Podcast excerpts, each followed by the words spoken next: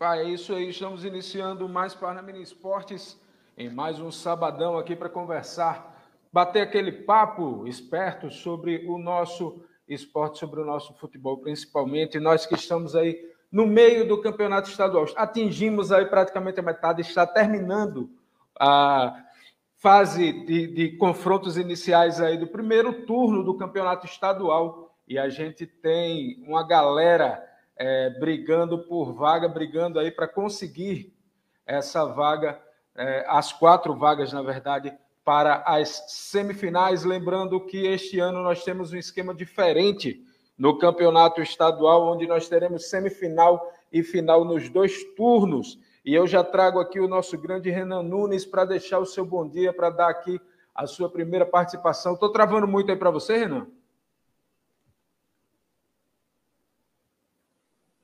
Tá ok aqui. Ah, show de bola. Aqui aqui estava dando uma travadinha, mas parece que deu uma estabilizada agora. É, bom dia, bom dia, grande Renan. Estamos juntos aí para mais um sabadão conversando sobre futebol. Bom dia, Tiago Macedo. Bom dia a todos que estão nos acompanhando aí mais uma grande transmissão. Graças a Deus aqui com saúde, né? Isso mais importante para falar do futebol potiguar que nós amamos. Está sendo muito bom acompanhar esse campeonato. Com certeza, está sendo muito bom acompanhar e está trazendo muita surpresa, né? O campeonato que a gente sempre espera muito de ABC e América. O América demorou um pouquinho a engrenar, teve aí resultados negativos, aí agora chegou novamente a um resultado que não foi tido como o resultado esperado. Teve aí direito a, a uma reclamação da, do técnico do Renatinho Potiguar a respeito do, do calendário, né, de do América ter tido menos tempo para descanso do que a equipe do ABC e do que outras equipes também, né? E é, essa, essa semana ela foi recheada aí de muita coisa, mas a gente começa, Renan, falando sobre o clássico. O clássico rei aconteceu semana passada, no domingo, depois do nosso programa da, da última semana, e trouxe aí uma vitória do América sobre o ABC, um, um, uma vitória que significou muito, principalmente porque é, quebrou aí um, um, tabu, fazia tempo já que o América sofria para ter resultados positivos contra a equipe do ABC. É, quebrou outro tabu, o ABC vinha aí, se eu não me engano, de 15 jogos sem perder no Frasqueirão, e o jogo foi no mando de campo do ABC. É, e isso aí significou muito, e significou mais ainda porque agora, com esse resultado, o América alcançou o ABC na pontuação, e com o jogo da quarta-feira, apesar do resultado não ter sido o melhor, a equipe americana conseguiu é, passar do ABC pela primeira vez nesse campeonato. Então, queria saber de você, Renan, o que é que tu viu, o que é que você viu aí desse clássico rei na semana passada? O ABC é, foi muito criticado pela previsibilidade das suas jogadas. Você acha que realmente aconteceu isso? Enquanto você fala, eu vou buscar um copo d'água, mas pode ir falando que eu vou estar vou tá ouvindo tudo aqui no, no nosso retorno. Bem, Tiago, um clássico onde a gente tinha muita expectativa, afinal de contas, todo clássico a gente tem expectativas né, sobre o que a ABC América pode mostrar, mas o que vinha sendo mostrado nas últimas, nos últimos jogos, principalmente que aconteciam na, no Frasqueirão, era um domínio gigantesco por parte da equipe do ABC, né? O ABC aí que vinha com um tabu, se eu não estou enganado, mais de seis anos aí sem perder para o América, é, dentro do Frasqueirão. Então, muitos jogos sem, sem perder para a equipe do América. Isso a gente já tinha uma expectativa muito grande por esse fator, porque sempre quando tem tabus envolvidos em determinado é, ponto, principalmente no futebol, a gente fica torcendo para ver realmente se vai continuar. Uns torcem para continuar o tabu, outros torcem para que esse tabu venha a ser quebrado. Exemplo, agora é o Palmeiras campeão da Copinha, né? E também pode ser campeão do Mundial. Então, quebrar aí duas piadas no mesmo, basicamente, em menos de um mês, o Palmeiras pode quebrar isso, né? Então, é um tabu que o Palmeiras tem. De, muitos dizem que não conquistou o Mundial, outros dizem que conquistou. Tinha o tabu de não ter conquistado a Copinha e acabou conquistando. Então, quando envolve tabu, quando envolve coisas importantes, coisas que acrescentam, dá, dá gosto a mais na, na, partida, é mais relevante, é mais importante e dá um gosto realmente para você assistir a partida. Com a situação de ABC e América. Além de ter esse tabu extra-campo, possamos dizer assim, tinha um tabu que, que não deixa de ser dentro de campo, né? Essa situação do América passar muito tempo sem ver seu ABC dentro do frasqueirão. Tinha a situação também é, de que está valendo muito a primeira colocação da Copa Cidade Natal. Então, é de muita relevância você ser primeiro colocado. É, afinal de contas, os dois primeiros aí têm a vantagem de jogar é, em casa, então isso é muito importante. E o América foi com a proposta onde eu acho que o Renatinho acertou muito. O momento atual do América, ele sabe que não dá para bater de frente com certos times. Um deles é o ABC. A gente sabe que é, é, clássico e tal, né? Mas também não pode ser jogado de qualquer jeito. Então, tem, tem dois pontos importantes nesse jogo. O primeiro, eu vejo em relação ao América, o Renatinho Potiguar, ele ter acertado bem no time. Né? O, o time que jogou muito bem dentro das suas propostas. A zaga que é, vinha, vinha falhando desde a temporada passada, está um, mostrando um pouco mais de estabilidade, não está falhando como vinha falhando antes. E tem um ponto do goleiro Bruno, um bom goleiro. Para mim, ele deve ser titular no lugar do Samuel Pires. Eu acho que o Samuel Pires, às vezes, dá uma, uma bobeira muito grande em certas jogadas. E esse goleiro Bruno aí do América, ele tem muita segurança, principalmente na saída de bola, né, em cruzamentos. Eu acho isso extremamente importante para um goleiro e ele tem um tempo de bola muito bom. Às vezes o Samuel Pires se perde com os pés e tal, a torcida acaba pegando no pé dele. Mas eu achei o goleiro Bruno aí muito bom. Enfim, de, de goleiro o América tá bem servido, mas se fosse sair jogando eu colocaria o Bruno. Que aconteceu na própria quarta-feira, o Renatinho optou pelo Bruno. Não sei se o Samuel Pires já tinha voltado já. Eu acho que não, mas é, o, e por mais que tenha voltado do, do Covid e tal, precisa daquele tempo, né, para poder se readaptar. Enfim, o, o, Bruno aí foi um dos destaques. E por outro lado, destaque negativo do ABC foi a falta do Moacir Júnior, né, que tem esse time na palma das mãos. E eu vejo que, se por, por um lado tinha o, o Renatinho, que acertou muito na equipe do América, ainda eu vejo o América um time muito limitado dentro daquilo que ele almeja para o, o resto da temporada. Eu acho que o América precisa de duas, três peças a mais que consiga realmente é, dar uma alavancada nesse time. É, mas o ABC, como você falou bem, Thiago, tinha jogadas muito previsíveis. Eu acho que faltou alguém fora do gramado ali, é, fora das quatro linhas, realmente dizendo: olha, aqui tá errado, né? Assim que a gente faz, tem que ter essa movimentação, tem que finalizar mais e esse cara foi o Moacir Júnior. Né? Eu acho que a falta dele no clássico foi determinante também para a derrota do ABC, aonde a gente viu um Alan Dias mais apagado. O melhor jogador para mim que teve na, no clássico por parte do ABC foi o, o Alisson mesmo, que era o cara que é, buscava mais jogadas, que não errava um domínio, não errava um passe, tentava finalizar, é tanto que o gol do ABC saiu pelos pés dele, acabou sendo um gol contra aí do, do Lucas Rex, né? Mas de certa forma foi um clássico muito bom, um clássico que nos deixa mais otimista para as próximas rodadas, para os próximos campeonatos e principalmente para os próximos clássicos, já que a gente pode ter muitos confrontos de ABC e América, né? Então a América quebra esse tabu, como a gente vinha falando no início do programa, quebra esse tabu, consegue aí é, ter o domínio de certa parte do jogo. O Alas Pernambucano, cara espetacular, gosto muito do Alas Pernambucano cara que chama responsabilidade, parte para cima. E o América do, de 2020, temporada 2020-2021, né, que acabou em 2021, é, lá no, no, início do ano, eu acho que se tivesse um Zé Eduardo auxiliando o Alisson, o, o Zé Eduardo auxiliando o Alas Pernambucano, eu acho que provavelmente, muito provavelmente, o América estaria na Série C de 2021. Né? Então, o Alas pernambucano era muito isolado, carregava literalmente o time nas costas. Quando o Elvinho se machucava, já era, né? Então, agora tem pelo menos o, o Zé Eduardo, que já faz o papel do Alas pernambucano lá na frente, só espera a bola e corresponde a isso. Tem boa movimentação. O Alas pernambucano e Zé Eduardo dão certo principalmente pela força de vontade a gente vê que eles têm a característica do torcedor, né? Você vê que o, tem um, uma bola na lateral que o Zé Eduardo corta, que aparenta ser simples, mas ele comemora lá, tira aquela onda, e o torcedor gosta disso, né? Por mais que o cara não jogue nada, mas dando o gás, dando a raça, e o Zé Eduardo joga bem e tem raça, né? Então, para o ABC, é tirar a previsibilidade. Eu acho que o ABC pensou que ia ser mais um jogo fácil, que ia ser ganho, tranquilo, já que estamos dentro de casa, com torcida. Então não é assim, né? Então, isso é bom, como eu sempre gosto de falar, isso é bom que aconteça para que o time venha se tocar aqui. Tem que estar ligado todos os jogos, tem que entrar ligado. Tudo bem que nem todo jogo vai dar certo, mas tem que entrar ligado do início ao fim para que não venha penar lá na frente, Thiago.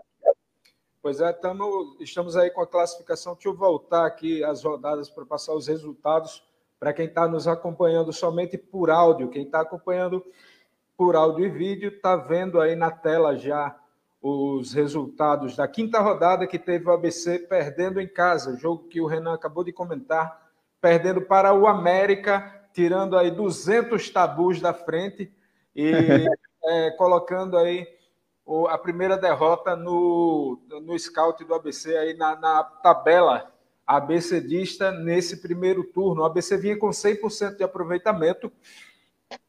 Com essa derrota, ficou aí estacionado nos 12 pontos. O América empatou com o ABC em 12 pontos e na sexta rodada já conseguiu. Vou trazer já já a sexta rodada. Deixa eu continuar aqui com a quinta. O Globo empatou por 3 a 3 com o Santa Cruz. Um Globo... jogaço, viu, Thiago? Oi foi um jogaço esse Globo e Santa Cruz, aonde no finalzinho a equipe foi do, do Globo, né? Se não estou enganado, conseguiu empatar o jogo. No último é. lance do jogo. E um detalhe também, Thiago, sobre o ABC, foi apenas o segundo jogo no campeonato que o ABC sofreu gol, né? Ou gols, no caso, né? Tinha sofrido lá na primeira rodada contra a equipe do Globo e até então, até essa rodada aí contra o América, não tinha sofrido, mas o ABC aí ainda apresenta uma equipe muito eficiente não foi eficiente no clássico para marcar gols, mas pelo menos para defender, mesmo sofrendo os dois gols, conseguiu aí ter sua eficiência. Pois é, a equipe do Santa Cruz e do Globo estão brigando por uma vaga. Os quatro times que estão em azul aqui no comecinho são os quatro que estão hoje classificados para a semifinal desse primeiro turno de, de, do Campeonato Potiguar. Hoje estariam classificados ABC América, Força Luz e Potiguar de Currais Novos. Força Luz surpreendendo, porém, é, todo mundo muito ainda é, embolado. ABC e América já conseguiram garantir a classificação, mas da, do Força Luz para baixo, todo mundo ainda tem a possibilidade aí, já que o Açu, por exemplo, que é o último colocado, ainda tem dois jogos para cumprir, enquanto o Globo, o Potiguar de Mossoró e o Força Luz tem apenas, e o América também, só tem um jogo para cumprir, para finalizar a pontuação desse primeiro turno.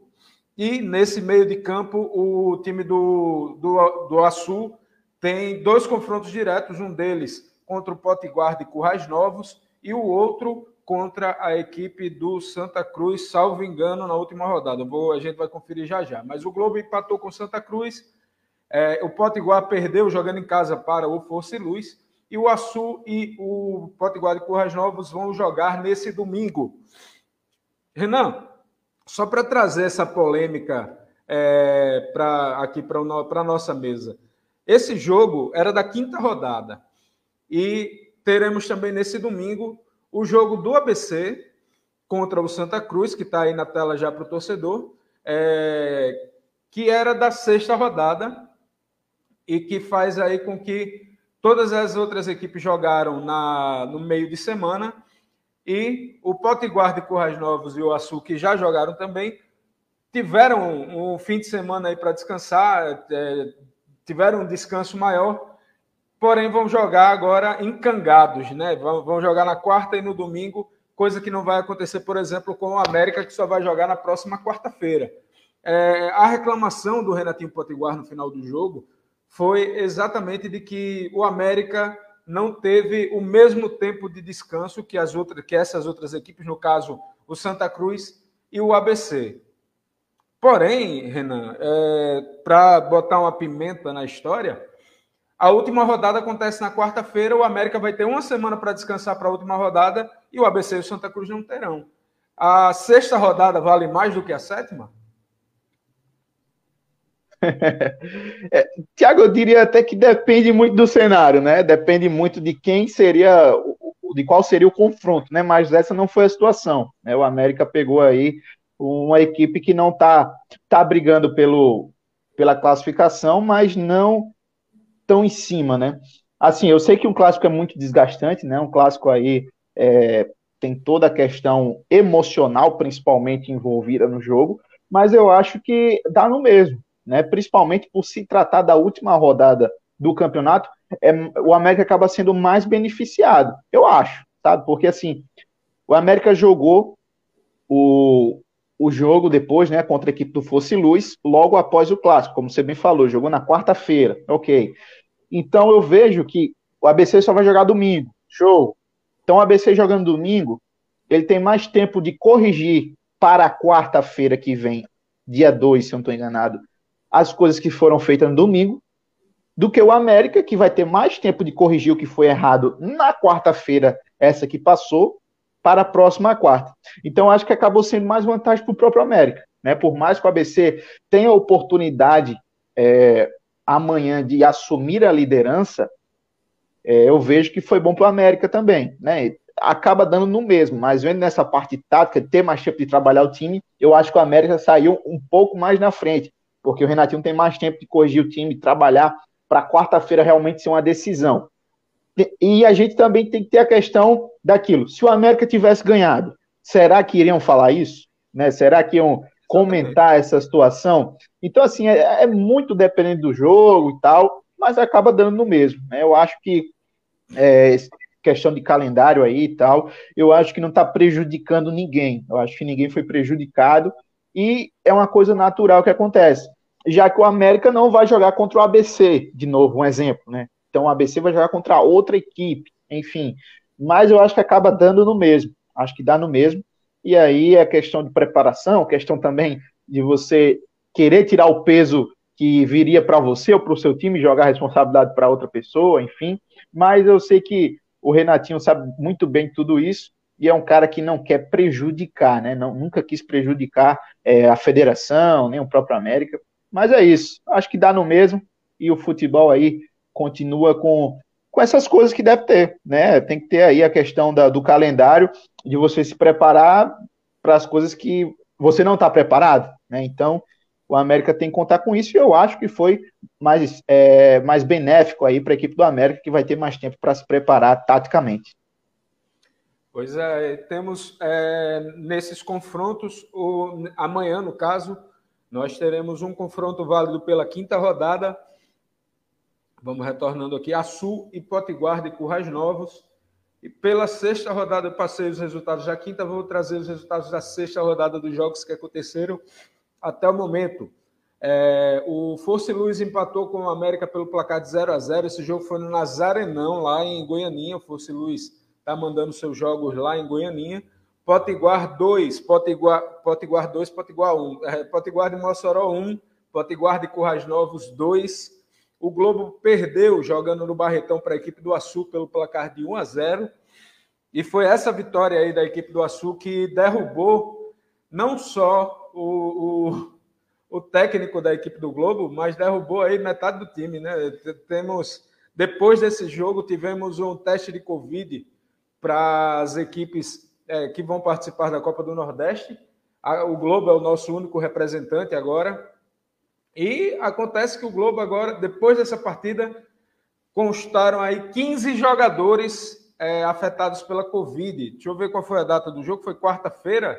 O resultado saiu na sexta, para eles estarem positivados na sexta-feira, na quarta-feira eles já estavam contaminados.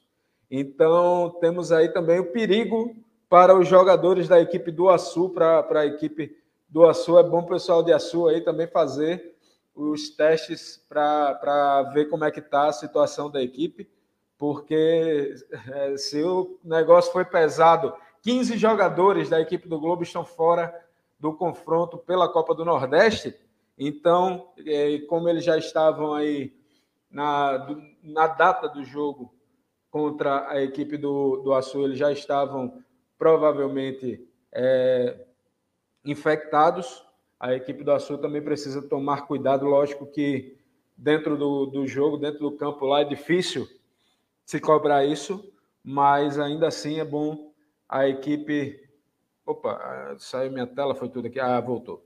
É bom a equipe do Açul também tomar esse cuidado. Deixa eu trazer o sim, o que eu estava falando, o técnico do Globo, da equipe de Ceará Mirim, entregou o chapéu. O Hugo Chacon é, não conseguiu, não aguentou a pressão dos resultados ruins da equipe do Globo.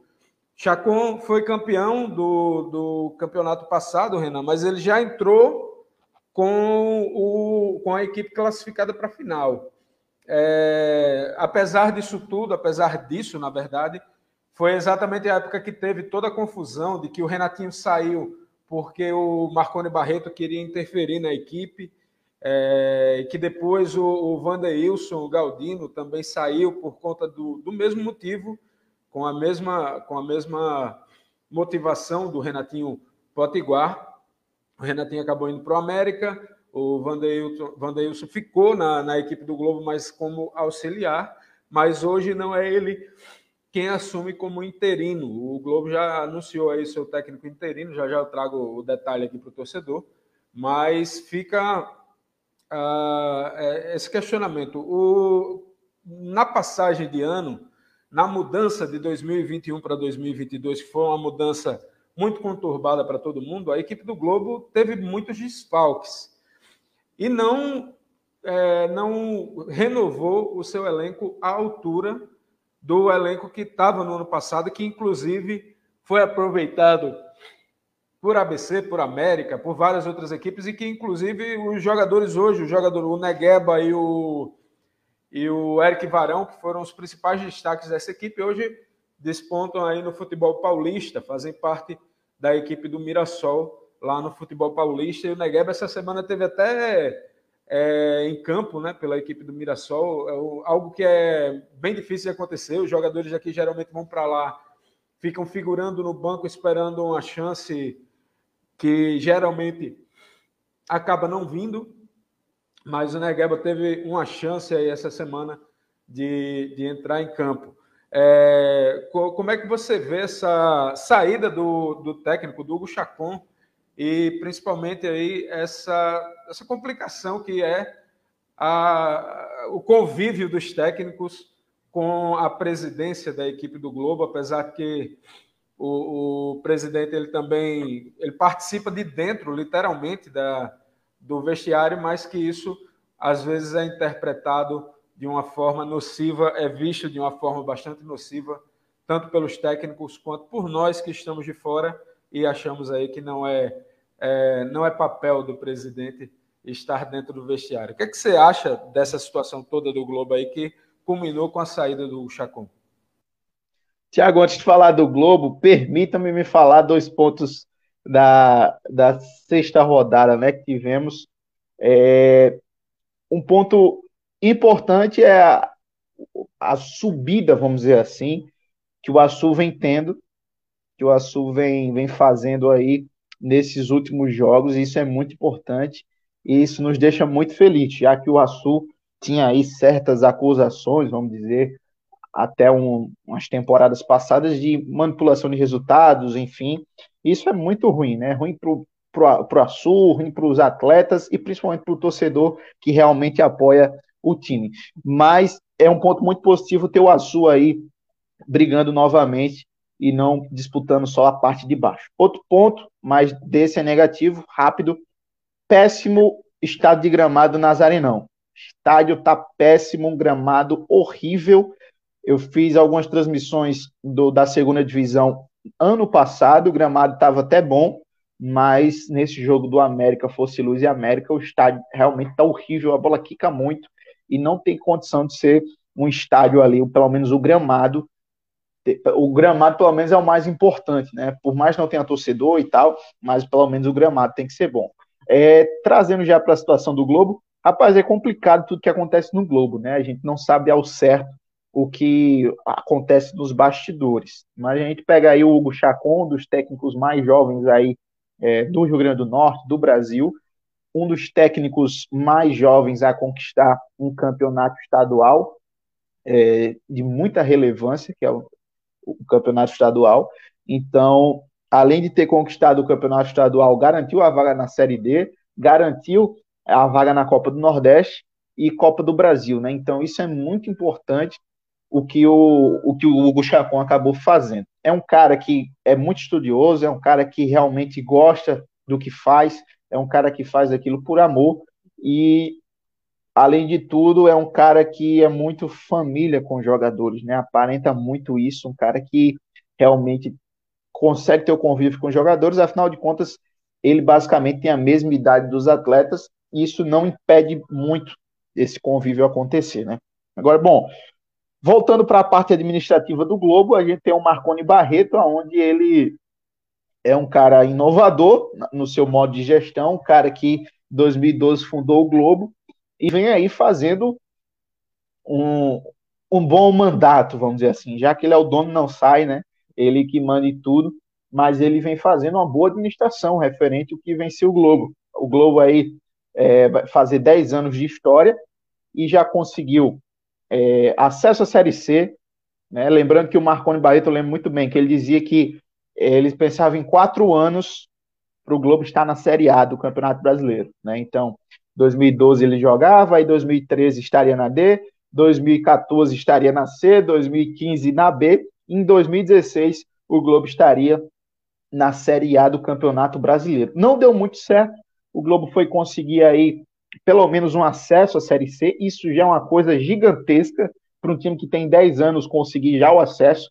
Lembrar que nesse mesmo período o América estava aí, se eu não estou enganado, se eu não estou enganado, o América estava aí já na Série é, D, já já estava na Série D, então o América é um time centenário, com toda a torcida e tal, não conseguiu acesso, coisa que o Globo conseguiu.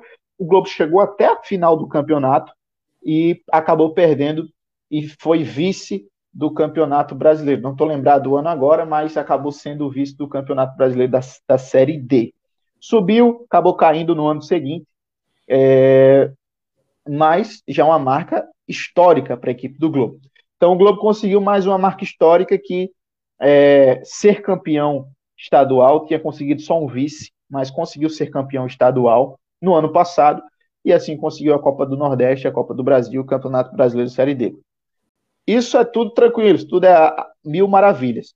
Mas aí vem na temporada passada justamente essa acusação, vamos dizer assim, de que o, a parte administrativa do Globo queria interferir na parte técnica, né, onde queria colocar alguns jogadores que eram jogadores de empresários, de empresa, enfim, jogadores que é, chegaram lá no Globo e o presidente dizia, olha, coloca esse tal aí porque ele tal coisa, tal coisa, tal coisa e ponto mas o Renatinho, como é um cara, aí a gente vê o, o, os valores das pessoas, Thiago, onde o Renatinho coloca ali o seu cargo em jogo, né, onde o Renatinho vinha fazendo um trabalho espetacular com o Globo, e a gente vê realmente o que é um trabalho de verdade, um trabalho aonde, como muita gente gosta de falar, um trabalho de homem de verdade, né, ele foi homem em fazer isso, realmente de assumir o que vinha acontecendo e não ligou para a situação financeira dele e tal, e botou o cargo à disposição. Então, isso já deixou a equipe um pouco chateada, já não gostaram muito dessa situação, os jogadores internamente, e veio o auxiliar técnico, o Vandeilson, né? É, é Vandeilson, né? Ou é Vandeilton, não? Vandeilton Galdino? Vandeilton, isso, Vandeilton. Então, o Vandeilton veio com uma proposta muito boa também, na verdade, ele manteve o que o Renatinho vinha fazendo e o Globo vinha apresentando resultados, já que saiu de um preparador para um preparador físico para um técnico, e isso aconteceu com o Raniel Ribeiro, né? Então deu muito certo. E no Globo também vinha dando certo, só que manteve a parte administrativa é, com essa situação, empurrando aí os atletas para serem jogados. O Vandeilton também apresentou a mesma postura do Renatinho, e para você ver que quando você faz um trabalho limpo, um trabalho que realmente é, é justo, você colhe frutos. O Vandeilton voltou para sua parte de preparador físico e hoje ele, hoje não, né? Ele saiu do Globo, mas hoje ele faz parte da equipe do ABC como preparador físico do ABC. Então é, merece muito e o Renatinho Potiguar no América. Então o Hugo Chacon chegou, teve oportunidade, teve carta branca aí para fazer o trabalho dele, conseguiu fazer o trabalho, foi campeão é, do estadual, como a gente já falou aqui, mas não vinha dando certo. O Globo não, em muitas de suas partidas, não foi mais o mesmo, né? Isso pode ser a situação da própria equipe, do próprio treinador? Pode sim, beleza. Mas é muito estranho, é muito estranho as coisas que acontecem lá dentro do Globo, né? Então, é, ele sair assim de uma hora para outra é bem estranho mesmo. Mas eu vejo que foi uma coisa precipitada, principalmente agora, sábado, Copa do Nordeste, um ponto importante, é onde a equipe do Globo já está ganhando muito com isso e pode ganhar mais ainda. Então, tirar ele logo assim, eu acho uma coisa muito arriscada. Né? Espero que o Globo faça um bom jogo, que vá bem na Copa do Nordeste, finalize bem primeira, primeira, o primeiro turno do Campeonato Potiguar. Mas eu acho muito arriscado tirar um técnico assim de uma hora para outra. Né? Tem que dar tempo aos técnicos, mas por se tratar de Globo, ninguém sabe o que acontece. Então, assim, é torcer para que dê certo torcer para que isso não venha prejudicar o Globo, porque os maiores prejudicados são os jogadores e principalmente o torcedor, o torcedor do Globo que é apaixonado pelo seu time e acaba sendo prejudicado com isso. Então espero que dê certo e que o Hugo Chacon consiga aí outra equipe onde ele tenha carta branca, porque ele sabe muito, sabe muito. Então ainda é a dificuldade da nossa administração aqui no RN, pessoas que não dão oportunidade 100% aos técnicos. E o técnico novo, como você falou, né, é, é mais complicado ainda, porque, ah, assim, querendo ou não, todo mundo vai atrás de um, de um técnico que já tem aí, a, já tem o um nome no mercado, todo aquele, todas, as, todas aquelas questões que a gente sempre vê é, acontecendo. Mas vamos mudando aqui radicalmente de assunto, Vamos para o nosso momento aqui de, de é, futurologia. Queria que você me dissesse aí quem e por que você acredita que vão ser os quatro classificados para a semifinal. É, nesse momento a gente vai entrar também, Renan, só para te avisar aí que a gente também vai entrar na transmissão ao vivo do Instagram, viu? Já estamos no YouTube, no Facebook e na Twitch e estamos aí nos próximos segundos entrando na transmissão ao vivo no Instagram. Vamos saudando todo mundo que está conosco em todas as transmissões. Eu não estou com acesso nesse momento aos comentários, só do Facebook. A Edileuza Pereira está com a gente lá, como sempre. E mas dos outros, em breve a gente terá aí todas as possibilidades. Mas, Renan, é, te trazendo para esse exercício de futurologia para você quem serão os classificados e o principal, né? Por que eles, porque você é, entende que essas equipes vão vão entrar para esse para esse rol aí dos quatro classificados? Tiago, ABC e América já são certos, né? Afinal de contas, o próprio América já está classificado. Não sei se o ABC ainda está, mas eu acho que já está sim. Já, é, Pronto, os dois já estão classificados, então sobram duas vagas. Eu vejo Fosse Luz, ABC América, só para resumir em cima deles dois, é, foi provado no, na temporada passada, né, que o Campeonato Potiguar ainda é importante. O Campeonato Potiguar tem sua relevância e que você pode perder um calendário inteiro se não corresponder com o campeonato. Isso a América passou aí, sofreu na pele, não teve que torcer para o seu rival para poder adquirir a classificação para a Série D. É, então, a ABC e América eles vêm fazendo aquilo que eles vinham fazendo nos anos passados, muitos anos atrás, que é o, a soberania dentro do campeonato, mas que ao longo do tempo foi se perdendo isso. Né? Mas o ABC e a América conseguiram fazer bons jogos e conseguiu a classificação bem antecipada. Trazendo aí para o, os outros colocados, eu vejo o Fosse Luz, que começou mal o campeonato, mas que veio se reerguendo e conseguindo fazer bons jogos. Né? Então eu vejo aí o Fosse Luz com essa, essa força, literalmente, para conseguir a, a classificação, porque realmente o Eugênio vem fazendo é, bons jogos, conseguiu prender a equipe do América, conseguiu aí fazer com que o América não ganhasse o jogo, conseguiu um empate e quase conseguiu um bom resultado contra a equipe do ABC. Fossilus que é, saiu na frente, mas não sustentou o resultado e perdeu uma, uma boa oportunidade de, de vitória. Então, o Fossilus tem muita chance, sim. Eu acho que vai ser um dos classificados. E aí, a quarta colocação vai ser uma coisa chamada coisa de louco, né? Uma coisa onde Vai ficar uma, uma disputa muito grande. Vai ficar ali uma disputa gigantesca. Eu vou colocar os times que eu acho que vão brigar principalmente. É, eu acho que quem vai brigar muito ali em cima vai ser o Potiguar de Corrais Novos, que já estava na posição. O Potiguar de Mossoró, que perdeu a, a, oportunidade de quase sacramentar a sua classificação contra a equipe do Potiguar de Corrais Novos. Então, se tivesse pelo menos adquirido um empate, ia ficar uma coisa boa para a equipe do Potiguar de Mossoró.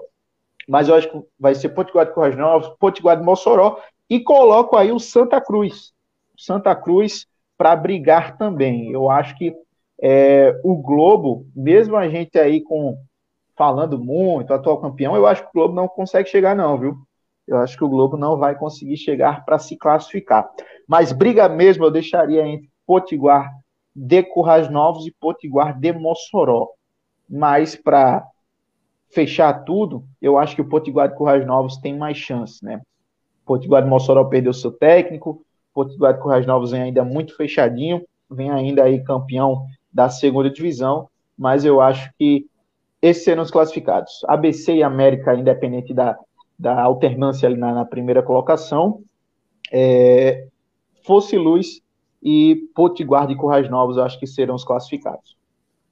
Isso aí, a gente vai fechando, 10 horas e 50 minutos, a gente vai chegando ao final de mais um, mais um programa aqui na Rádio Mais Parnamirim. Pessoal que está acompanhando a gente no Instagram, semana que vem vai estar tá mais organizado, viu? Já estou salvando tudo aqui para deixar tudo organizadinho. Semana que vem vai estar tá bonitinho, com os, os, os contatos, tudo na tela. É, vai estar tá, vai tá, com certeza aí mais no padrão.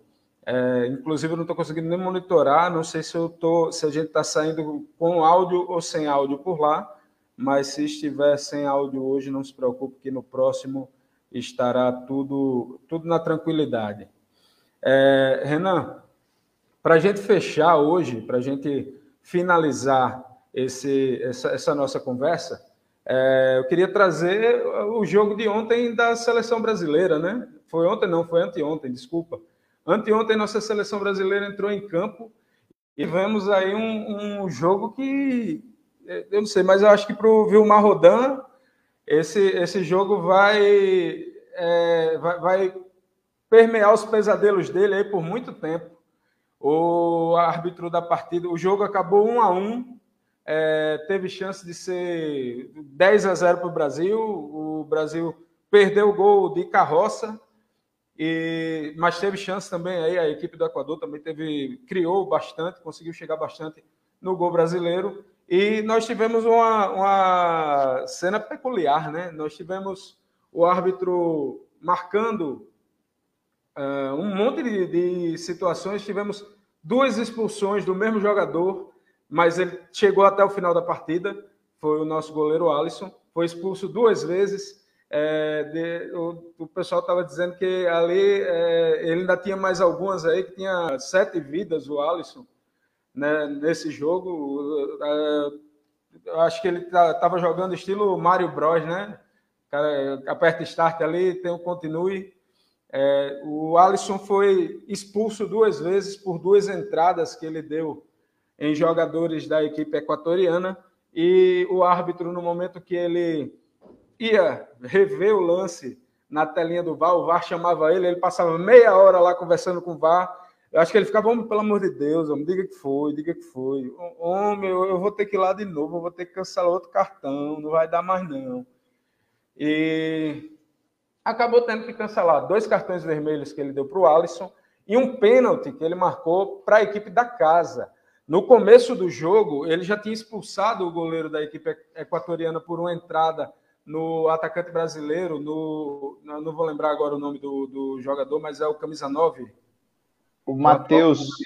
Isso, Matheus Cunha. Matheus Cunha, isso. Isso, Matheus Cunha que é o, um grande destaque, está sendo um grande destaque dessa nossa seleção, jogando muito Matheus Cunha, e numa, num confronto onde ele vinha cercado por dois jogadores da, da equipe equatoriana, ele conseguiu se desvencilhar do, dos dois jogadores e levou uma voadora no meio do pescoço do goleiro equatoriano, que foi expulso direto falta fora da área para o Brasil, não aproveitada lá pelo Felipe Coutinho. Faz tempo que a gente não tem um batedor de falta, apesar de que a gente ainda tem o Daniel Alves na equipe, né? Que entrou pouco depois. É, eu acho que Daniel Alves deve ter sido um dos últimos jogadores que fez gol de falta. Eu lembro do gol de falta dele é, contra a seleção da Espanha. Se, se eu não estiver achando, se eu não estiver muito distante, foi em 2012. É, foi um dos últimos gols de falta da seleção brasileira aí do Daniel Alves, e a gente não tem mais ah, os batedores que a gente tinha antes. Acho que o último grande batedor foi o Ronaldinho Gaúcho, não lembro de nenhum, nenhum outro depois dele. Rivaldo também, lógico, mas é, foi antes. Acho que o último mas... grande batedor foi Zico, eu acho. Depois daí não, não teve mais ninguém, né? Verdade, é verdade. E, e, você sabe que tem um, um cara daqui de Parnamirim que já tirou uma, uma bola da mão de Zico de uma falta que Zico ia bater, né? Conta aí pra gente. Nosso grande Reinaldo, Reinaldo que foi atacante do Flamengo, ele tirou uma bola da, das mãos de Zico para bater uma falta. Zico reclamou muito com ele e acabou pegando a bola de volta, né? Quem é que vai brigar com o Zico no Maracanã? Aí é, Reinaldo disse que ele tomou a bola dele e fez: pode deixar que eu vou fazer esse gol. Aí Zico bateu a falta e fez o gol. Reinaldo chegou para ele e disse: Amigo, você só pode ter um pacto com o demônio, não tem como explicar mais não. Ah, é, é, o grande Reinaldo, qualquer dia, quem sabe a gente consegue trazer ele aqui para contar as histórias, as histórias dele do passado, do, dessa é, Reinaldo que, foi, que jogou, inclusive, na despedida de Pelé dos Campos, né? Nosso grande Pelé que está aí com problemas graves de saúde, com problemas sérios de saúde, a gente torce que ele consiga se recuperar em breve para que a gente tenha aí ainda o nosso rei do futebol. Mas trazendo para o nosso jogo, é, deixa eu trazer até aqui o comentário da Edileuza. É, a gente estava falando sobre o campeonato estadual e ela já vinha dizendo aqui, ultimamente Deixa eu botar aqui na outra tela que eu não consigo ver direitinho. Ultimamente não está dando gosto assistir a seleção brasileira jogando. Eu concordo em partes, eu já faz tempo já que eu cansei do Tite, é, que eu cansei das teimosias do nosso treinador e não sei, não sei, assim não encontro mais justificativa para apoiar é, teimosias como a, a manutenção do Fred, por exemplo, dentro do, do time titular da seleção brasileira. É, teimosias que a gente vai aprendendo a conviver, mas que uma hora vão enchendo a paciência. E a gente está às portas, está aí a, a, pertinho de começar mais uma Copa do Mundo. E aí, ainda dá para a gente ainda tem é, esse voto de confiança para dar para o Tite, vendo as últimas partidas da seleção? Rapaz, está complicado, viu? Porque a gente tem uma crítica muito grande relacionada ao Tite, que tem boas intenções, né? Eu acho que ele tem boas intenções, mas a execução das intenções dele não são boas, né? A maioria das, das intenções. Eu também concordo, ele insiste muito em determinados pontos. Eu acho, eu, eu gosto do Gabriel Jesus, eu gosto, mas vamos lá, vamos ter calma, todo mundo. Eu gosto do Gabriel Jesus, é, mas acho que o, o, Tite acaba estragando os jogadores. Eu acho que ele acaba se perdendo dentro do, das próprias colocações deles. Como eu falei, ele tem colocações muito boas, mas tem outras que são péssimas. E essas péssimas acabam sobressaindo sobre as boas. Né? Então, o Tite acaba se perdendo. Essa seleção é muito diferente daquela que começou em 2016, contra o próprio Equador, que foi 3 a 0 que o Gabriel Jesus marcou lá dois gols, né? e tem uma postura bem diferente, que todo mundo gostou e estava muito otimista para a Copa. Então, o, o, Brasil foi perdendo muito isso. Né? A gente não sabe também se tem fatores externos, né? com certeza tem. Todo mundo quer dar um, um dedinho ali na seleção, quer mandar, quer indicar jogadores, e um desses, desses exemplos é o próprio Fred. Né? A gente não entende porque o Fred é titular ali na equipe da seleção. É um bom jogador para ser reserva, eu acho que ele dá certo na reserva, mas para ser titular eu não concordo. É, mas o Brasil tem um, um, um, time hoje em dia bem melhor do que uns, uns meses atrás, depois da, da Copa. Eu acho que o time está tá bem melhor, está bem reformulado. Talvez uma das melhores seleções da história que a gente já teve aí é, nos últimos anos. É essa seleção agora do Brasil, então pode negar que tem jogadores espetaculares, né? Mas não está sendo bem aproveitado. É igual você pegar o Real Madrid ou o Barcelona e não saber utilizar as peças. Enfim, para concluir o raciocínio, eu acho que ele tem que deixar os caras jogarem igual jogam nos, nos times. O porquê o cara joga no time virado para mais de ponta esquerda, o porquê ele coloca o cara da ponta direita. Porque o cara joga de meio armador no time, ele vai jogar o cara para segundo volante. Então, isso eu acho que não tem lógica, né? Então, se ele dá certo de armador, então eu vou deixar ele como armador. Se ele dá certo como centroavante, eu não vou deixar ele como zagueiro, vou deixar ele como centroavante. Então, eu acho que falta isso, né? Eu acho que eu acho que o Brasil também se sentiu um pouco mais tá, tá, sem aquela Neymar dependência, tá, mas eu acho que o peso que o Neymar tem, o Neymar tem é totalmente diferente. Então, acho que faltou também um pouco no jogo. Acho que era um jogo para ele, um jogo onde daria muito certo. E tem que perder essa infantilidade lá que nosso grande lateral teve, recebeu o cartão amarelo logo no início do jogo, no primeiro lance do jogo, e depois acabou sendo expulso. Ali o, o, o Brasil, com um a mais no momento até então, ganharia o jogo fácil, fácil. Eu diria que ganharia o jogo fácil, fácil. Você falou sobre o Matheus Cunha, Thiago. Tem o Matheus Cunha, tem o Rafinha, é, jogadores que são importantíssimos porque eles lutam pela bola até o fim. Se o Matheus Cunha não tivesse lutado pela bola do lance que ele acabou sendo arranhado, quase perdeu o pescoço, ele não teria conseguido ali uma expulsão para o Brasil. Né? O jogador do Equador não teria sido expulso. Então a gente precisa de jogadores que lutem, né? E claro, tudo dentro das suas, é, das suas lógicas, mas eu acho o Matheus Cunha um dos atacantes recentes que tem mais a característica do próprio Ronaldo, é o Ronaldo fenômeno, aonde não é aquele cara que fica mais lá na frente, paradão e tal, ele corre, busca, dribla, finaliza, então é disso que a seleção precisa, né? Mas é, tem que ser otimista, né? Afinal de contas, não tem jeito, a gente vai continuar torcendo, mas tem que melhorar tem que sair da, da mesmice, tem que deixar os caras jogarem. Se você soltasse os caras e só, você é ponta esquerda, você é meio, armador, você tal, deixa os caras jogar e ponto. Como eu vi alguns repórteres né, falando, o Tite usa os pontas como laterais, e isso acaba prejudicando muito o desempenho deles, né? Mas é isso, é ter otimismo. Próxima semana já vai ter outro jogo, se não estou enganado, é contra o Paraguai. E espero que melhore, porque o time do Brasil é muito bom, é muito bom mesmo mas erra coisas fáceis, coisas primordiais, e isso tem muito dedo do treinador.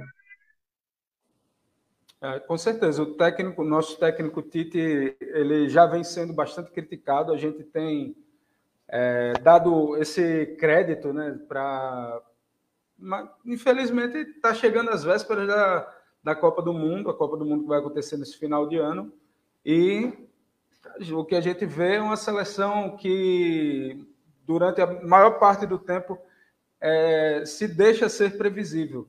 E quando ele dá a chance para atletas, acontece o que aconteceu, por exemplo, com o lateral direito essa semana, é, no jogo contra o Equador, que o jogador, no lance perdido na lateral de campo, resolve dar uma cotovelada no, logo depois da expulsão. Você está jogando fora de casa, Renan. O goleiro do time, do time de, da casa é expulso é, em um lance extremamente polêmico. Logo em seguida, você vai fazer uma menção a agredir uh, um atleta da, da, equipe da casa. É óbvio que ele ia ser expulso, estava na cara ali que o juiz ia querer compensar aquilo de alguma forma. E foi a, a primeira chance, e já foi uma chance merecida. Não estou nem dizendo aqui que o, o, o, juiz exagerou, nem que. Não, não, ele mereceu ser expulso. E o que a gente viu ali foi exatamente a compensação, que, a, a, o agrado do universo, né?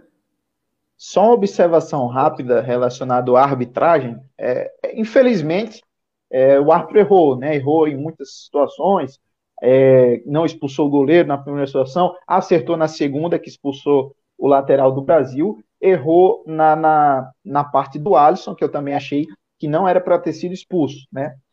Tudo foi corrigido graças ao VAR. Ainda bem que a gente tem o VAR, porque se fosse na Copa do Mundo seria extremamente importante. O VAR não vai ser 100%, a gente tem a própria Copa 2018 contra a Bélgica, que o Gabriel Jesus, na linha de fundo, recebeu a entrada do, do, do não vou lembrar agora o nome do zagueiro, que é extremamente conhecido aí, é, o careca lá do, do Manchester City, jogou no Manchester City, que recebeu a entrada e foi pênalti, claro. Até o Galvão gritando: foi pênalti, foi pênalti, foi pênalti. Mas o VAR nem chamou o, o árbitro, né? Então, só para resumir, parabéns também para o árbitro de vídeo, né? Que foi realmente é, decisivo nesse jogo. E parabéns para o árbitro por ter aí a responsabilidade de, de ter errado, né? Ele errou, mas pelo menos teve o pulso firme, como você falou, que ali uma falta que acabou fazendo o, o, lateral da seleção realmente tinha que ser expulso. Jogando fora de casa, naquele caldeirão lá, o cara ia ser automaticamente expulso. Mas pelo menos o árbitro teve o pulso firme de assegurar o que o árbitro de vídeo tinha passado para ele. Né?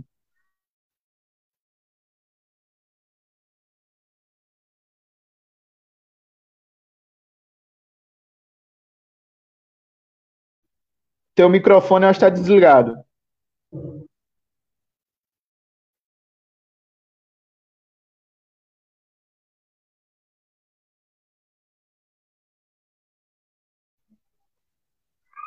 Você consegue me ouvir? Eu só não estou conseguindo lhe ouvir.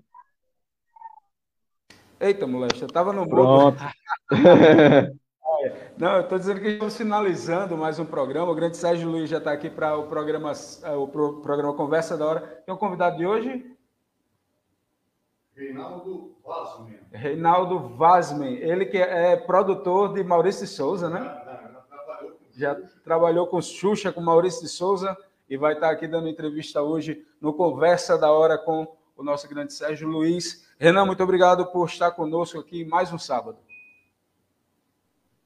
Eu que agradeço, grande Tiago, agradeço aí todo mundo da Mais Parnamirim, parabenizar aí ao Sérgio Luiz pelo programa que é espetacular e a todo mundo que faz parte dessa grande rádio que só tem a crescer. Seremos a rádio número um de Parnamirim, se Deus quiser. Um grande abraço a todos, que Deus nos abençoe mais uma semana e tamo junto. Valeu.